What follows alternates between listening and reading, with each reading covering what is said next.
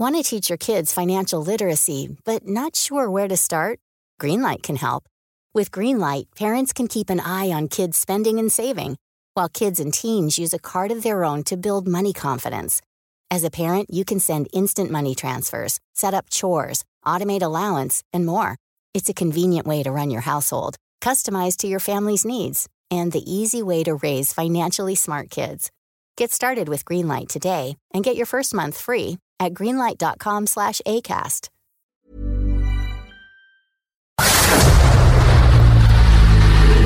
El dedo en la llaga. Había una vez un mundo en el que nadie creía. Un país de historias inexplicables. Una nación con personajes asombrosos. Santo Tomás tenía razón. Hay que ver para creer. El México increíble, las verdades que duelen, la voz de los que callan, el dedo en la llaga. Infórmate, diviértete, enójate y vuelve a empezar.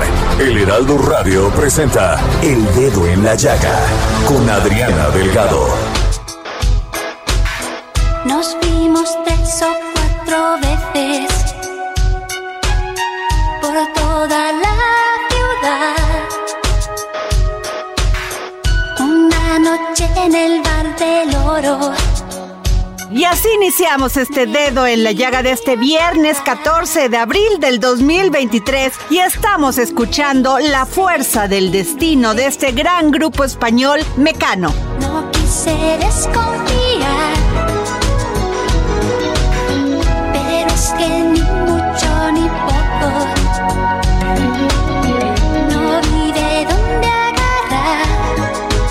la oportunidad de platicar con esta interesante mujer, gran ser humano, Tony Torres, quien ahora nos trae este maravilloso libro sin manual de instrucciones y nos da consejos de cómo lograr nuestros objetivos y nuestras metas. Vamos a la entrevista. Ella es una destacada mujer en el mundo de la comunicación y las relaciones públicas a nivel nacional e internacional. En su primer libro, Sin Manual de Instrucciones, comparte su historia personal y valiosas herramientas para ayudarte a convertir tus sueños en realidad y creer en ti. Tony, ¿cómo estás? Qué gusto saludarte. Igualmente, Adriana, gracias por el espacio. Tony Torres, tú compartes tu historia personal y con base en ello, pues generas estas herramientas para ayudarnos a convertir nuestros sueños en realidad. ¿Cuáles serían estas? Son varias, varios ingredientes. El primero es tener muy claro cuál es tu sueño. La pasión,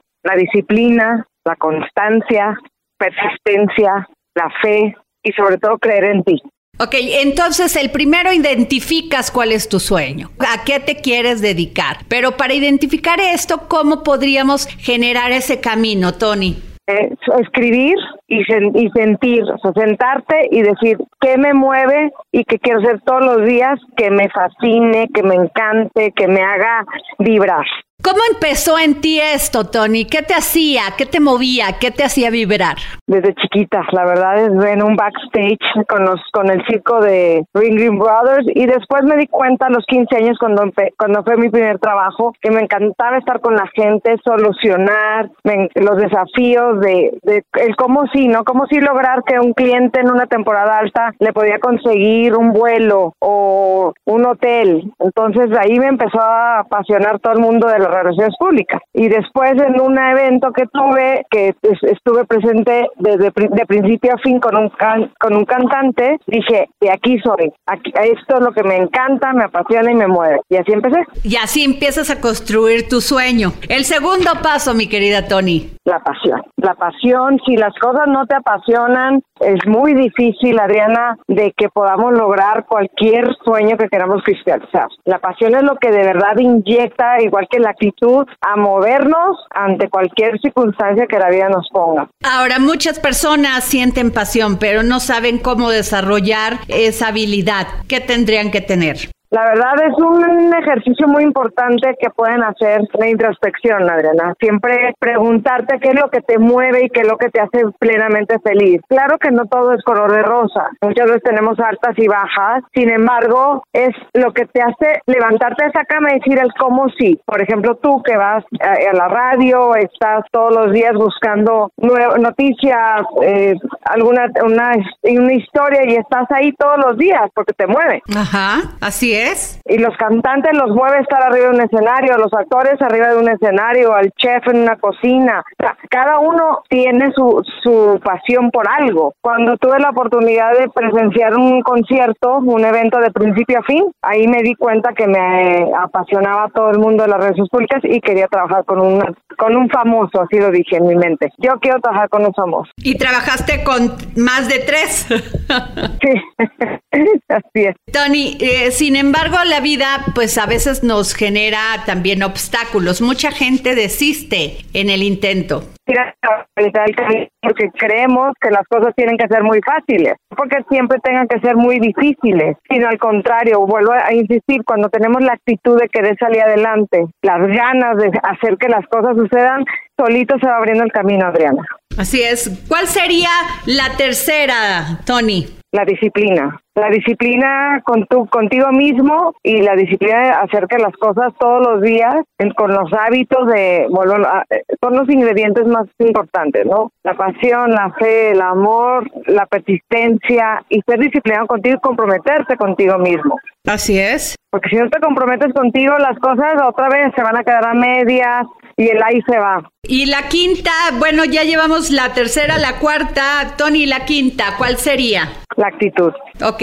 La actitud ante todo, Adrián. Hemos todos tenido altas y bajas, pero de uno depende el cómo esa llavecita mágica de la actitud la podamos aplicar en nuestra vida diaria. ¿no? Eh, para mí, 100% actitud la llave para la vida. Claro. Tony, tú has ayudado a muchas mujeres a empoderar. ¿Cuáles son las principales confrontaciones en las que se encuentran las mujeres? En un, sobre todo las mujeres que están en unos puestos clave, que están en el spotlight, que son muy eh, exitosos en la parte profesional. No, no hay un equilibrio, no de no en todas, pero muchas cojean de la parte del equilibrio por la parte personal, ¿no? Entonces, el confrontarlas a ellas mismas de ser honesta, de decir, ok, estás consciente de que no quieres una vida de equilibrio o lo estás dejando como así ponerte, poniéndote una pared y decir me duele esa parte y prefiero estar al 100 en mi trabajo porque no tengo la capacidad para afrontar y aceptar una realidad. Con eso me enfrento.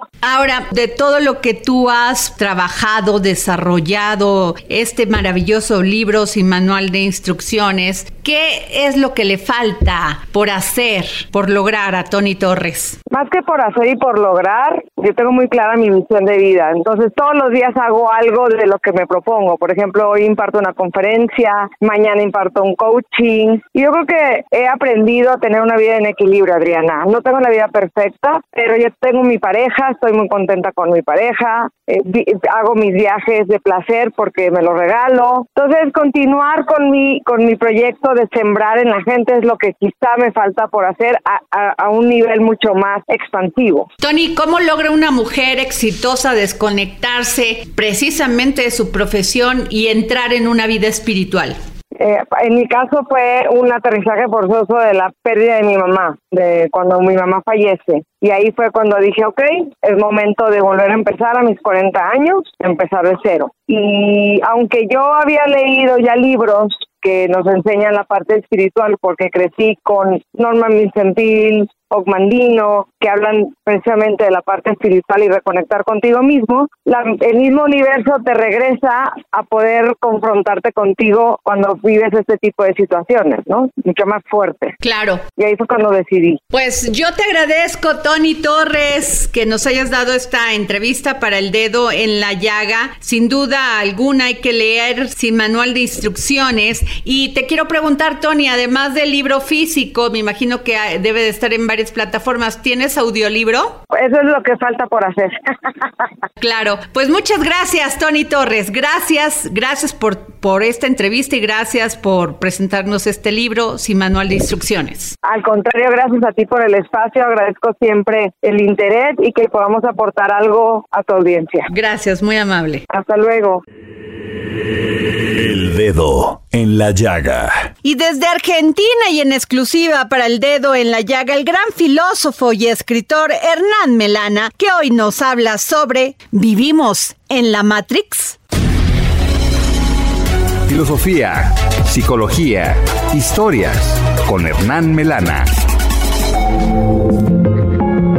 Hoy vamos a hablar de la teoría del cerebro en una cubeta. Jonathan Peter Dancy, filósofo y epistemólogo nacido el 8 de mayo de 1946, nos pregunta en su libro Introducción a la epistemología contemporánea, ¿qué pasaría si no sabemos que nosotros en realidad somos tan solo un cerebro suspendido en una cubeta llena de líquido en un laboratorio y conectada a una computadora que está alimentando ese cerebro con sus experiencias actuales bajo el control de algún científico. Él dice que si fuéramos ese cerebro, nada dentro de nuestras experiencias podría revelar lo que somos, ya que nuestras experiencias son idénticas con las de algo que no es un cerebro en una cubeta. Por lo tanto, tendremos experiencias propias y esas experiencias serán las mismas en cualquier situación y nada podría mostrarnos cuál de las dos situaciones es la verdadera.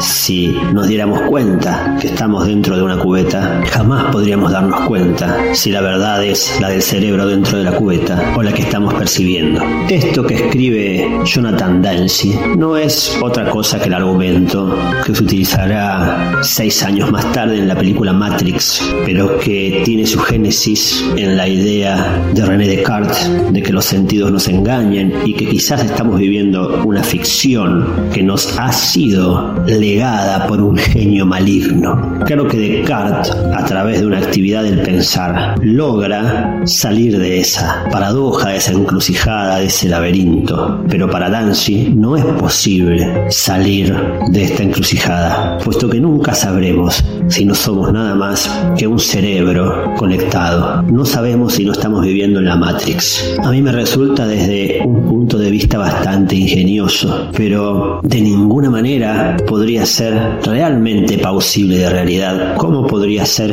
que las experiencias, los fundamentos que tenemos en nuestra propia corporalidad pudieran no ser reales? Contamos no solamente con los sentidos y las sensaciones, sino también con la experiencia real. Creo que este pensamiento solo puede ser fruto de una abstracción tan absurda y fruto de una educación que nos pone cada vez más lejos de las experiencias reales y también de una concepción que piensa que el cerebro es el creador del pensamiento, como quien piensa que un televisor, porque transmite imágenes, las crea. Claro, el televisor tiene lo que se llaman canales, canaliza esas imágenes. Y nada nos dice que nuestro cerebro en realidad no funcione como un televisor y que no cree las imágenes, sino que tan solo sea la herramienta para que se expresen los pensamientos. Me despido con una frase de René Descartes que nos invita un poco a pensar más allá de la abstracción que dice así. Vivir sin filosofar es propiamente tener los ojos cerrados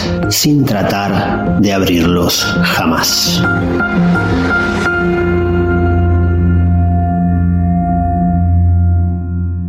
Hoy es viernes del historiador Ignacio Anaya, que hoy nos habla en sus cápsulas del pasado el viaje que encontró el mar de Cortés. Cápsulas del pasado con el historiador Ignacio Anaya.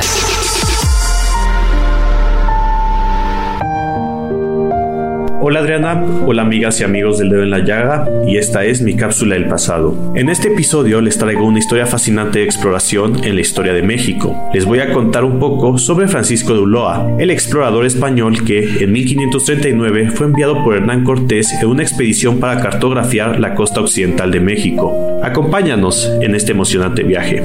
Francisco de Ulloa, cuya fecha y lugar de nacimiento se desconocen, era hijo de un oficial del ejército de Carlos V. Tras seguir la carrera militar se trasladó a México en una fecha incierta.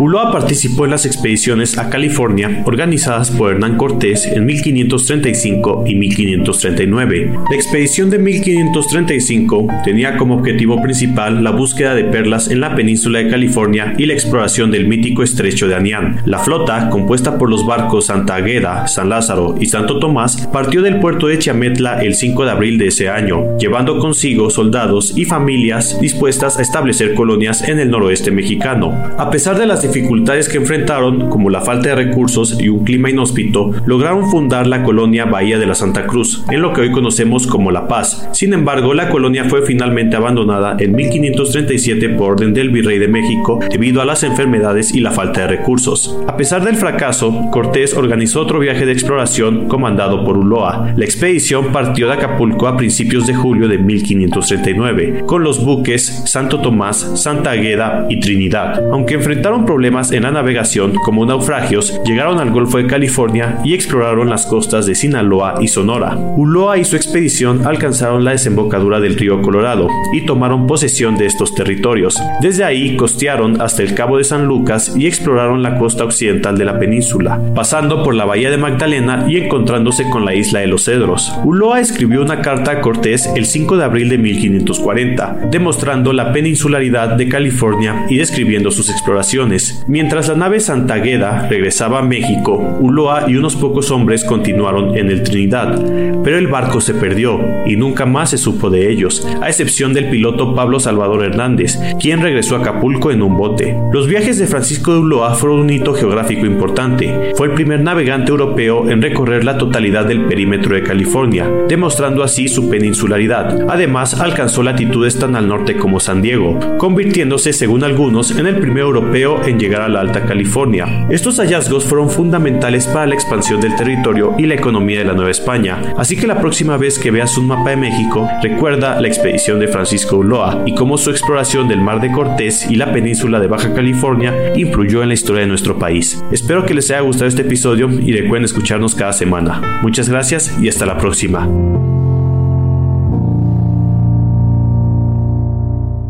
Y nos vamos a una interesante entrevista que le realicé a Alan Hernández, CEO de BioGrip, sobre lo que va a ser las nuevas prótesis biónicas. La tecnología se compromete en mejorar la vida de las personas con discapacidades, ofreciendo soluciones innovadoras en el campo de las prótesis y la rehabilitación. Y estoy hablando y tengo en la línea a Alan Hernández, CEO de BioGrip, porque es una startup mexicana que desarrolla prótesis biónicas. ¿Cómo estás, Alan? Muy buenas tardes. Muy buenas tardes, muchísimas gracias a ti y a todo tu auditorio. Oye, pues eh, platícanos cómo empieza esta historia de BioGrip. Sí, claro.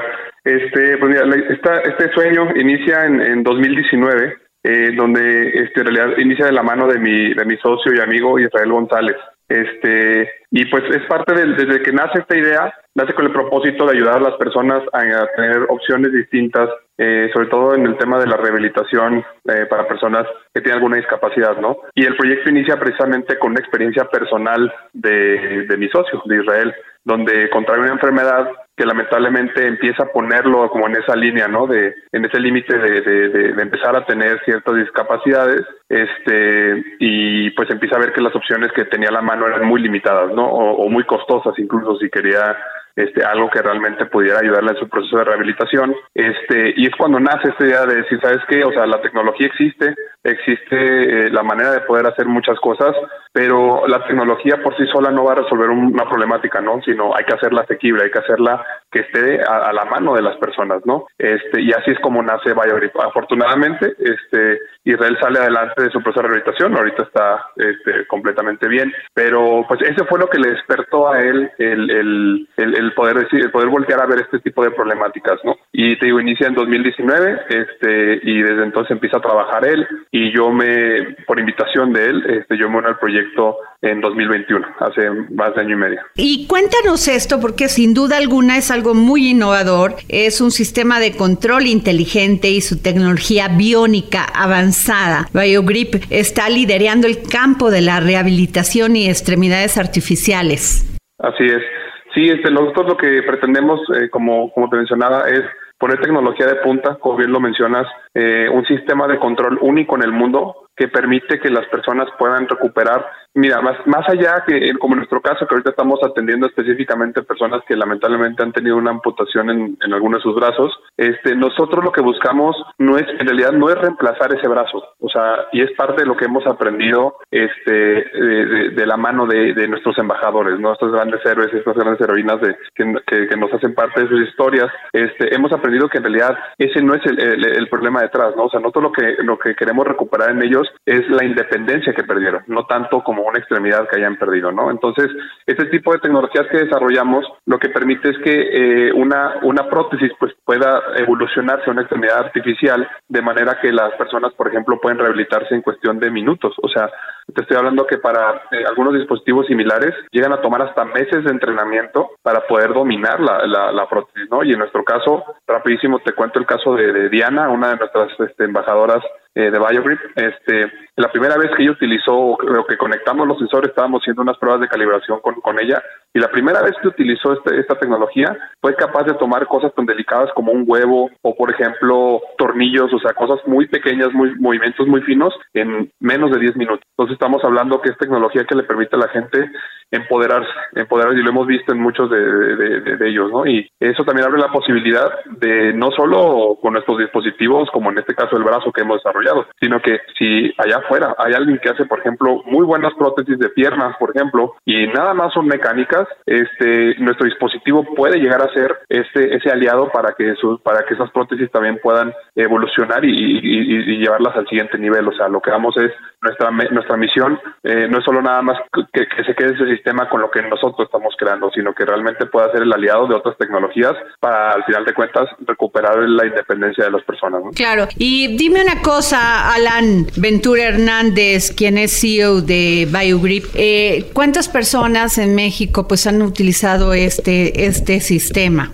Hasta ahorita hemos, eh, en, la, lista inicial de embajadores, nosotros tenemos alrededor de unas 15 personas, o sea que ya se les ha hecho, eh, ya hemos tenido algún acercamiento o muchos de ellos inclusive ya están mucho más avanzados, porque en realidad pues nosotros acabamos de terminar la fase de, prototipados apenas a finales del año pasado. estamos hablando que a principios de este año es cuando ya tenemos un producto este, completamente final y comercializable, ¿no? Entonces, este, muchos de ellos pues fueron parte del proceso inicial de desarrollo, los cuales pues eh, al final de cuentas tienen la promesa de su, de su brazo, pero ha, ido evolucionando la tecnología junto con ellos, ¿no? Entonces, pero te estoy hablando que la lista de espera ahorita está alrededor de 400, 500 personas y eso que no hemos, o sea, en realidad, como te menciono, a principios de este año es cuando apenas estamos empezando a, a, y ni siquiera promover, ¿eh? O sea, en realidad nada más como a, como decir, sabes que ya es un producto listo, eh, ahora sí que necesitamos para empezarlo a comercializar y en realidad pues la, o sea, la misma recomendación de la gente o que se va dando cuenta, por ejemplo, de, de que salimos en alguna convocatoria, que salimos, por ejemplo, en espacios como el tuyo, lo cual estamos muy agradecidos, este, la gente se va dando cuenta y, y, nos empieza a buscar, ¿no? Entonces, eh, entre eso y aliados que tenemos en, en distintas instituciones en México, eh, ha logrado que, que, exista ese gran interés por parte de la gente, ¿no? Ahora dime una cosa, esto inicia como una startup mexicana, pero pues todo tiene un costo, Alan. ¿Han ustedes hablado con la Secretaría de Salud del el gobierno federal para ofrecer este esto que sería maravilloso y que le cambiaría la vida a muchas personas que no tienen recursos? Así es, sí. Este, no, por el momento no hemos, no hemos tenido acercamiento, o sea, hemos tenido con distintas, eh, tanto de gobiernos estatales, por ejemplo, acá en, en, Chihuahua, que es donde yo vivo, por ejemplo, o sea, ha habido, pues, obviamente, un poco de ruido alrededor de, de, este proyecto, pero como tal, así formalmente con, la, con, con el gobierno federal o hablar de algún proyecto, todavía no. Eh, porque queremos, fíjate que lo que queremos es no quemar esa, no queremos quemar esa carta temprano, o sea, queremos llegar ya con una tecnología que esté lista para implementarse este, inmediatamente, ¿no? Entonces, ahorita más bien la estrategia que hemos estado siguiendo y gracias de la mano de, grandiosas personas que se han sumado a este proyecto, eh, hay un empresario este, mexicano que a finales del año pasado este, decide sumarse a este proyecto y este y empezamos un programa de donación donde a 100 personas se les va a rehabilitar eh, con un dispositivo completamente gratuito para ellos gracias a este a este empresario no entonces este eh, ahorita estamos en, en, esa en esa fase en escalar o sea la parte interna desde nos toca escalar el proceso de manufactura que ha sido muy artesanal hasta este momento empezarlo a escalar eh, para poder abastecer a, todas las personas que lo que lo están requiriendo pero de este en este momento eh, ya tenemos este, en lista las primeras 100 personas que van a recibir su, su dispositivo de manera gratuita, ¿no? Gracias a este tipo de, de, personas. Pues muchas gracias, Alan Hernández, CEO de BioGrip, por esta entrevista. Te lo agradecemos mucho y que muchas personas puedan tener acceso a esta tecnología que sin duda pues, les puede cambiar la vida, hacer una vida más placentera, aún con esta pues discapacidad que con esto que tú nos presentas se puede volver una realidad. Claro que sí. Gracias. Gracias a ustedes. Hasta luego. Aquella noche fue un desastre. No me comí un colín. Estas son solo un par de estrechas. Nos vamos a un corte, no sin antes recordarles mis redes sociales, arroba Adri Delgado Ruiz.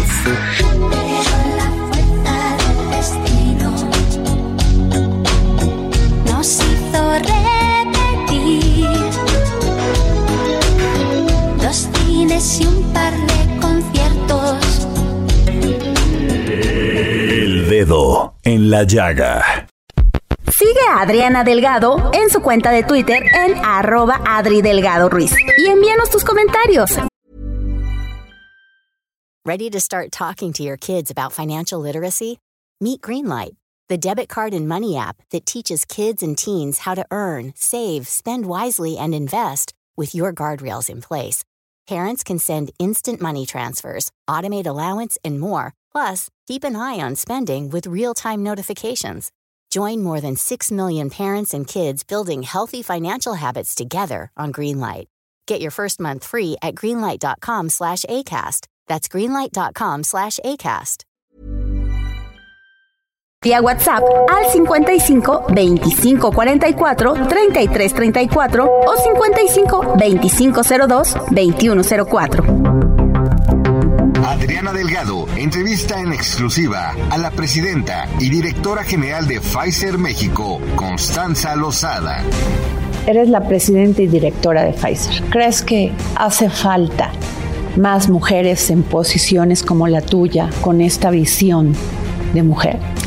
La respuesta es sí. ¿Qué hacer, Constanza? Eh, creo, a ver, sin dudas creo que cuando tienes líderes mujeres, la equidad en general y la diversidad mejora más allá del género, ¿no? Obviamente eh, somos más sensibles en líneas generales a, estos temas porque nos toca vivirlo de primera mano, ¿no? Eh, creo que es aparte una decisión económicamente inteligente. Hay estudios, hay uno en McKinsey hecho hace poco en Latinoamérica, en más de 345 compañías, que muestra que las compañías que tienen líderes, en, mujeres en sus equipos de, dirección, son hasta un 44% más rentables. Es decir, que no solo es lo correcto, sino que es lo inteligente hacer eh, tener equipos con, eh, con, más mujeres. ¿Qué hacer? Eh, yo creo que esto no tiene una respuesta única. Creo que la brecha comienza con la educación. La educación es el, primer eh, eh, eh, peldaño para dar equidad de oportunidades, ¿no? Entonces creo que la educación es muy importante. Lo segundo es la visibilidad, ¿no? Digamos, yo viví de manera natural ver que una mujer podía tener una carrera profesional exitosa, dar visibilidad a, casos de, líderes, mujeres, para que las niñas sepan que pueden aspirar a, esas posiciones, que pueden aspirar a carreras de científicas científicas, eh, de matemáticas, de tecnológicas, que en general son mayormente masculinas. Jueves, 10.30 de la noche, El Dedo en la Llaga, Heraldo Televisión.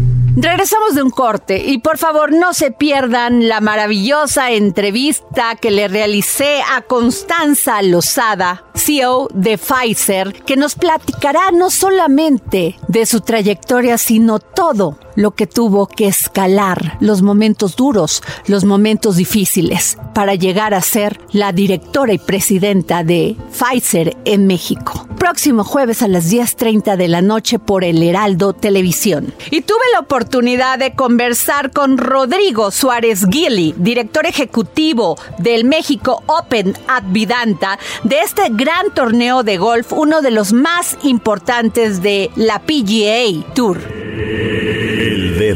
en la llaga. Y se va a llevar a cabo del 27 al 30 de abril del 2023 este gran torneo de golf, el México Open at Vidanta, que es uno de los torneos de golf más importantes de la PGA Tour. Y tengo en la línea a Rodrigo Suárez Gili, director ejecutivo del México Open at Vidanta. ¿Cómo está, Rodrigo?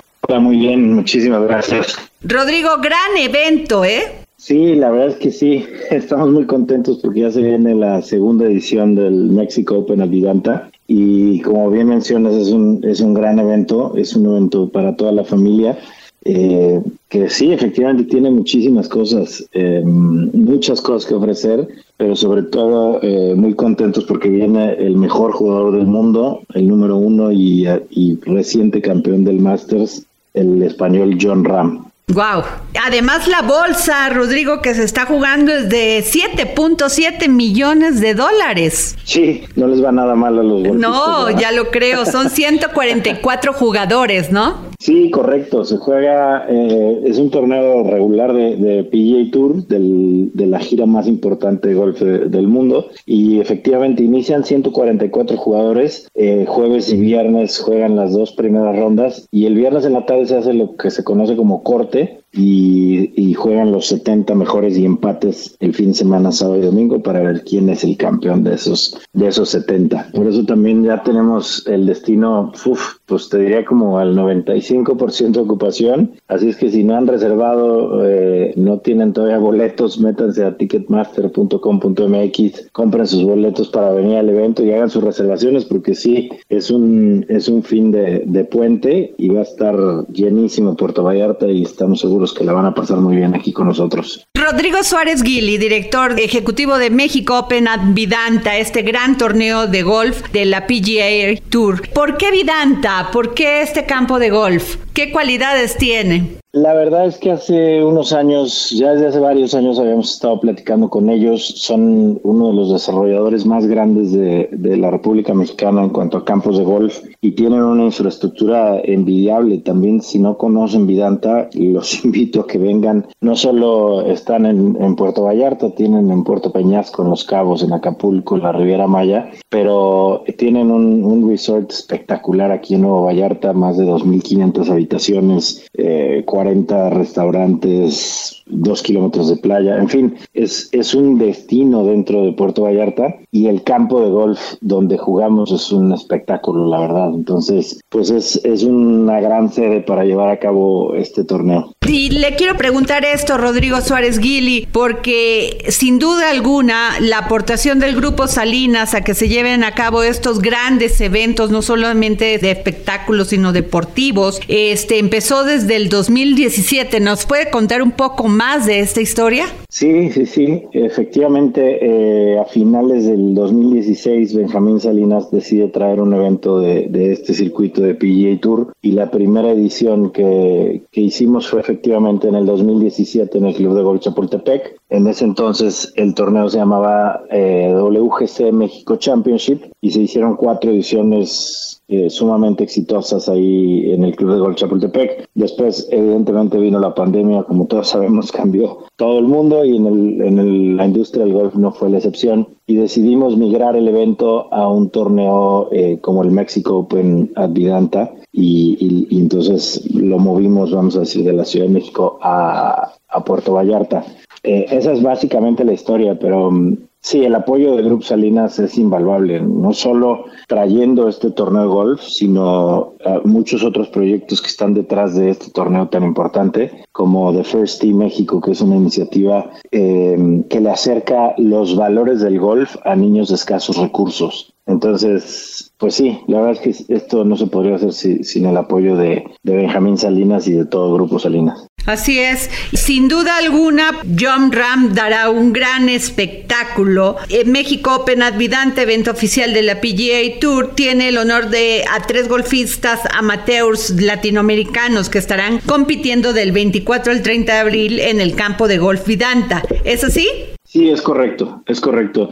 Este año invitamos al campeón del, Latin American Amateur Championship, que fue el argentino Mateo Fernández de Oliveira. y después hicimos un clasificatorio em, junto con nuestros socios de Balúe en la ciudad de Monterrey y lo ganó un chavo mexicano que se llama Omar Morales y em, el comité organizador eh, presidido por Benjamín Salinas decidió invitar también a José Cristóbal Islas. Entonces ellos tres van a jugar como amateurs el torneo que bueno, pues evidentemente es una experiencia que les estamos seguros que les va a cambiar la vida porque participar en un torneo de estos con el mejor jugador del, del planeta, siendo ellos todavía amateurs, pues sí es una experiencia que, creemos que les va a ayudar muchísimo en caso de que en algún momento se decidan volver profesionales. Y la fecha, sí, efectivamente el, el, torneo es prácticamente toda la semana, del 24 al 30, pero el torneo oficialmente empieza el jueves 27 y termina el 30 y como bien comentabas, el lunes es primero de mayo puentes, es que pueden aprovechar y quedarse otro día más en el solecito de Puerto Vallarta. Muy bien. Rodrigo Suárez Guili, director ejecutivo del México Open Vidante, este gran torneo de golf. Eh, ¿Cómo ve usted el golf en México? Uf, yo creo que no hemos tenido un mejor momento del golf en nuestro país. Está en todo su apogeo. Eh, esto evidentemente nació desde la, época de, Lorena Ochoa, que fue la principal promotora del, deporte desde hace muchos años, pero creo que desde entonces se ha venido trabajando muy bien y ahorita sin duda es, es la época dorada del golf mexicano, ¿no? Tenemos muchos, muchos muchachos que juegan en universidades estadounidenses a muy, muy buen nivel y y bueno, pues el traer este tipo de eventos pues corrobora que estamos viviendo la mejor época, ¿no? Esperemos que muy pronto tengamos muchos mexicanos en el, en el PGA Tour. Así es, pues muchas gracias Rodrigo Suárez Gili, director ejecutivo de México Open Advidanta, que se llevará a cabo del 27 al 30 de abril 2023 en Vidanta Vallarta. Muchísimas gracias a ustedes, por acá los esperamos. Gracias. El dedo en la llaga. Y hoy es viernes también de Miriam Lira. Si usted quiere saber qué comer y beber este fin de semana y todos los días, sin duda, las recomendaciones de Miriam Lira y su momento GastroLab son muy necesarias. Y en esta ocasión nos habla sobre el premio que recibirá la chef Diana Beltrán por su trayectoria y el premio que le otorgaron en Dubai que se les da a los mejores chefs mexicanos del mundo. Sí, el taco de oro en Dubai. GastroLab. Historia, recetas, materia prima y un sinfín de cosas que a todos nos interesan. Hola, ¿qué tal Adri? Amigos del dedo en la llaga, hoy es un día de celebración para la gastronomía mexicana, ya que la chef Diana Beltrán, originaria de Acapulco Guerrero, recibirá en la noche en Dubai el taco de oro, reconocimiento que se da a los cocineros mexicanos fuera del país que han destacado por su gran labor alrededor del mundo. La chef Diana llegó a Roma, a Italia, hace 35 años y hace 20 fundó su primer restaurante, La Cucaracha, con el que abrió el gusto por la cocina mexicana a los italianos enseñándoles lo que es la gastronomía mexicana. Durante los últimos 20 años de trabajo, empezó con La Cucaracha, claro está, pero continuó con tres sucursales de Maibu, otro restaurante pero de Tex-Mex. Este año abrió una nueva sucursal llamada Tiburón, en el que busca enseñar a los italianos nuevos platillos, mucho más allá de los típicos tacos. こそ。Para la chef, lo bueno de estar fuera de México desde hace más de dos décadas es que han dado trabajo a mucha gente latina. Ahí hay mexicanos, salvadoreños, peruanos, de todo un poco. Además, entre las satisfacciones profesionales de la chef, destaca que el año pasado fue invitada a participar como jurado internacional en la semifinal de Masterchef Italia. Constructora de caminos a través de la sazón, la chef Diana Beltrán también fue galardonada Donada por el Instituto de los Mexicanos en el Exterior, con el reconocimiento OTRI por abrir sendero a los mexicanos fuera del país. De acuerdo con la chef, la transformación y adaptación de la comida mexicana a Italia ha sido impresionante y después del COVID-19, México, en su opinión, está explotando, ya que se están abriendo muchísimas taquerías. Así, la chef mexicana Diana Beltrán, orgullosa, camina en la ciudad eterna con su huipil. Mira hacia la Basílica de San Pedro y se le dibuja en el rostro una gran sonrisa, tan larga como sus 20 años de promover la gastronomía mexicana en Roma. Así que estemos muy al pendiente de ella porque su camino apenas comienza. No dejen de ver la historia completa en gastrolabweb.com y de seguirnos en nuestras redes sociales con más historias sabrosas. Yo soy Miriam Lira y por supuesto nos escuchamos el próximo viernes aquí en El Dedo en la Llaga. Y para hablarnos de automotores, ¿quién más que Beatriz Jiménez y su sección Ingeniería Rosa, que hoy nos habla sobre la importancia de la bujía en nuestro auto? Buenas tardes a la audiencia del dedo en la llaga. Muy buenas tardes, Adrián. Es un gusto saludarles. Y yo vengo con toda la chispa de fin de semana. Y justo de eso vamos a platicar. ¿Quién genera la chispa para que arranque nuestro motor? Exacto, la bujía. Hoy vamos a platicar de este componente importantísimo en nuestro servicio de afinación. Yo soy Beatriz de Ingeniería Rosa. Arrancamos. Corría el año de 1901 en el taller de Stringward, donde se producía el primer encendido con magnetos de alta tensión. Este totalmente desbancó a los sistemas de encendido convencionales, como lo eran el tubo de incandescencia o simples llamas. Fue hasta un año después, el 7 de enero de 1902, cuando Robert Bosch registró la patente de un magneto de alta tensión en combinación con una bujía de encendido. Desde ahí, la bujía es un componente elemental para nuestro auto. ¿Cómo funciona nuestra bujía? Esta lleva corriente eléctrica generada en el transformador hasta la cámara de combustión y la transforma en una chispa eléctrica de alta tensión, lo que dará inicio a nuestra combustión. Al recibir este voltaje, la bobina de encendido proporciona un arco de corriente entre sus electrodos y provoca la chispa que inflama la mezcla y justo ahí nuestro auto arranca. ¿Por qué es importantísimo que la bujía se encuentre en óptimas condiciones y que sea la indicada para nuestro auto? Porque vamos a evitar problemas de arranque de motor, pérdida de potencia, sentir tironeos, sacudidas y lo más grave, quedarnos tirados e incluso dañar alguno de los cilindros o bobinas o dañar hasta nuestra cámara de combustión. ¿Cuántos tipos de bujías hay en el mercado automotriz? Tenemos que existe cobre, platino, doble platino, iridium, pero ¿cuál será la mejor para nuestro auto? Requerimos tomar en cuenta varias características y clasificaciones y justo de esto te platicaré la siguiente cápsula. Recuerda, en el mantenimiento de tu auto ya no estás sola. Que excelente tarde. Libros, libros, libros con el gran Exxon Alamilla, gran promotor cultural, que hoy nos habla sobre el libro Friday Black de Nana Kawame y Adhei Brenya, 12 impactantes relatos que son un retrato distópico, demoledor y siempre sorprendente de la Norteamérica actual. Recuerden que todos aquellos que me sigan y me manden un tweet se van a llevar un ejemplar de este maravilloso libro, arroba Adri Delgado Ruiz. Libros, libros, libros, con Exxon Alamilla.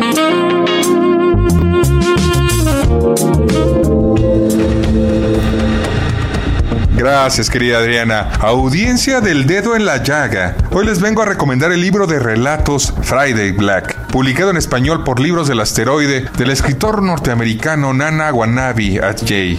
Un centro comercial donde los compradores luchan a muerte para conseguir sus artículos favoritos en las rebajas. Un parque temático en el que los hombres racistas juegan a tomarse la justicia por su mano. Un mundo posapocalíptico donde cada día hay que revivir una catástrofe nuclear en un bucle eterno, como en una cinta de Moebius. Los 12 impactantes relatos de este libro son un retrato distópico, demoledor y siempre sorprendente de la Norteamérica actual, así como una denuncia sin filtros, satírica y cruda de la hipocresía y la falta de valores de nuestras sociedades, el absurdo del consumismo o de la violencia contra el débil y el diferente. En el corazón de todas estas historias, sus protagonistas intentan mantener la sensatez y la humanidad, mientras todo, todo se desmorona. Querido Radio Escuchas del Dedo en la Llaga, el autor norteamericano de Friday Black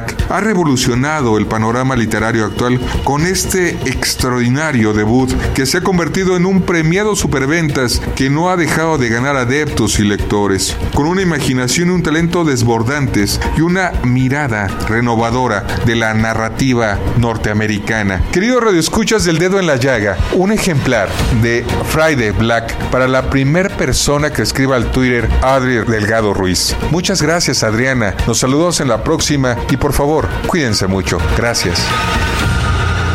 Y nos vamos con Gonzalo Lira, que hoy nos trae una entrevista exclusiva con quién creen, con Matt Damon, por la película Air, la historia detrás del logo.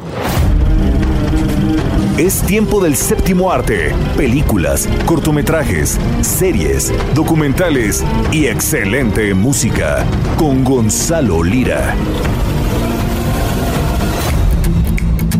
Hola, ¿qué tal Adri? Muy buenas tardes. Un saludo a ti, a toda la gente que nos escucha aquí en El Dedo en la Llaga. Soy Gonzalo Lira. Llegó el viernes y bueno, vamos a hablar de cine. Y esta vez sí los voy a mandar al cine porque ya lleva por ahí unos cuantos días en la cartelera la película Air. Air, que se escribe como aire, la historia detrás del logo. ¿Y por qué? ¿Por qué les llama? Eh, ¿Por qué les, les llamo a que vean esta película? Pues bueno, Air nos cuenta la historia de una marca deportiva muy conocida, una que tiene una palomita y cómo en los años 80, eh, otra de las marcas deportivas más conocidas, la de las tres rayas, les estaba literal comiendo el mandado. Air, la historia detrás del logo, nos cuenta cómo es que esta marca llega a un acuerdo no solo con Michael Jordan, sino con la familia de Michael Jordan, que hoy en día sigue eh, estando a cargo de la marca que construyeron juntos, la, famosa marca Air Jordan. Platiqué con Matt Damon, que interpreta a uno de los personajes que forman parte de la, de la marca deportiva, es el principal eh, impulsor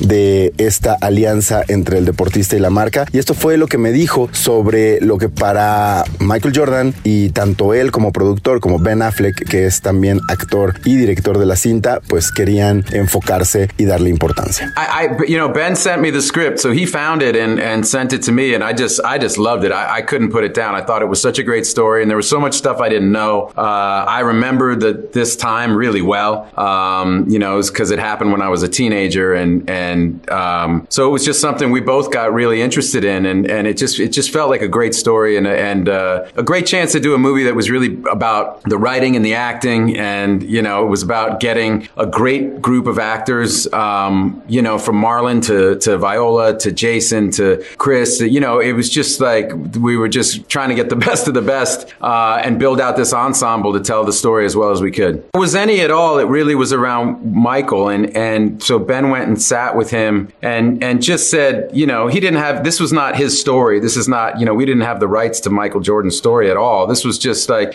hey, if we're telling this story about this this moment, like what's really important to you? And that's where Michael told Ben about George Raveling, about Howard White, and then he spoke really passionately about his mother and and the influence that she had, still has on his life, how she runs everything, you know, and and how and this reverence that he had for her. And so Ben came out of that meeting going, oh, well, I, I know exactly what we need to do. So we went into a whole rewrite to try to build out the movie uh, through that direction that we got from him um, because we really wanted to make sure that, uh, that that we got what was important to him uh, right in the movie. Ahí está básicamente lo que dice Matt Damon es que eh, cuando saben ellos que van a hacer esta película buscan acercarse a Michael Jordan, sin embargo tienen muy claro que no van a contar la historia de vida del basquetbolista y para ello hacen un acercamiento en el cual eh, pues se dan cuenta de que hay cosas que para eh, Michael Jordan son importantes, entre ellas darle nombre y cara a las personas que estuvieron detrás de esta alianza quienes convencieron a su padre, a su madre, a él de formar parte de ella, pero sobre todo de darle importancia al personaje de su madre, que en la película es interpretado por Viola Davis, y, la, y, cómo eso se volvió eh, fundamental para la construcción del guion, tanto así que Ben Affleck tuvo que rehacer algunas partes de esta historia, de este guion, de cómo estaba contado, para, eh, pues sí, enfatizar en los nombres, en los personajes de estas personas que formaron parte del crecimiento deportivo y sobre todo del crecimiento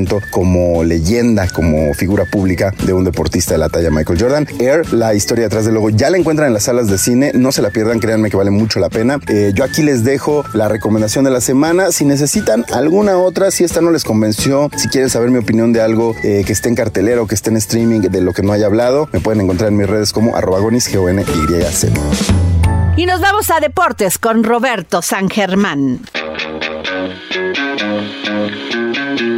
Roberto San Germán y los deportes, al estilo del dedo en la llaga, con Adriana Delgado.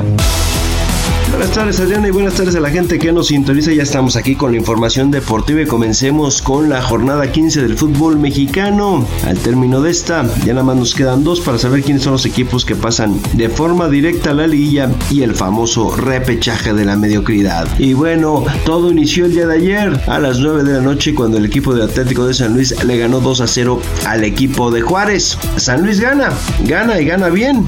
Ahora hablemos de los partidos del día de hoy. A las 7 de la noche en se recibe a Puebla y a las 9 de la noche Mazatlán al equipo de Tijuana. Y bueno, siguen los partidos también para el día sábado. Atlas que viene de ser derrotado por el equipo de Philadelphia Union en lo que sería la Conca Champions. Simplemente se quedó en los cuartos de final. Va a recibir al equipo de Pachuca ya en el Estadio Jalisco a las 5 de la tarde. Eso sería el sábado. Luego a las 7 de la noche el equipo de León se va a enfrentar al equipo de las Chivas. Y luego a las 9 de la noche el clásico joven. Sí, ese que se le puso el de Cruz Azul contra el América. Buen duelo, veremos cómo le va el Tuca Ferretti, sí, con lo que está haciendo con este equipo del Cruz Azul que lo agarró bastante mal. Y luego ya el domingo al mediodía Pumas recibe al Toluca. Estos serán los partidos de la jornada 15. Hasta aquí la información deportiva. Adriana, yo me despido de ustedes. Que pasen buen fin de semana. Yo soy Roberto San Germán.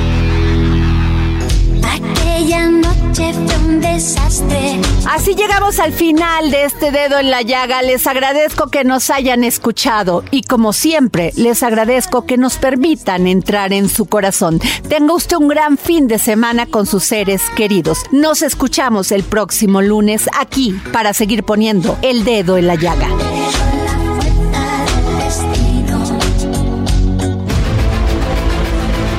El Heraldo Radio presentó El Dedo en la Llaga con Adriana Delgado.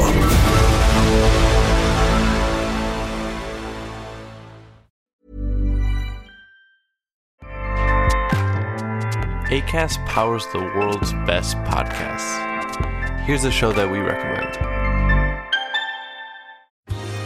Are you a reality TV junkie? Do you ever think, dang, I wish I had someone to talk to about all the trash TV that I watch? Well, look no further, garbage lover, because Reality Gaze is a podcast for you. Hello, I'm Maddie. And I'm Poodle, and we're the Reality Gaze. We talk about all your favorite unscripted shows like The Golden Bachelor, Love is Blind, and TLC's big, messy behemoth, 90 Day Fiancé. And if you're driving to work, folding laundry, or just pretending to listen to your husband talk about sports, just put on the pod, and you've instantly got two gay besties spilling all the tea and reading these people for filth. So come at us, y'all. Find Reality Gaze wherever you listen to podcasts.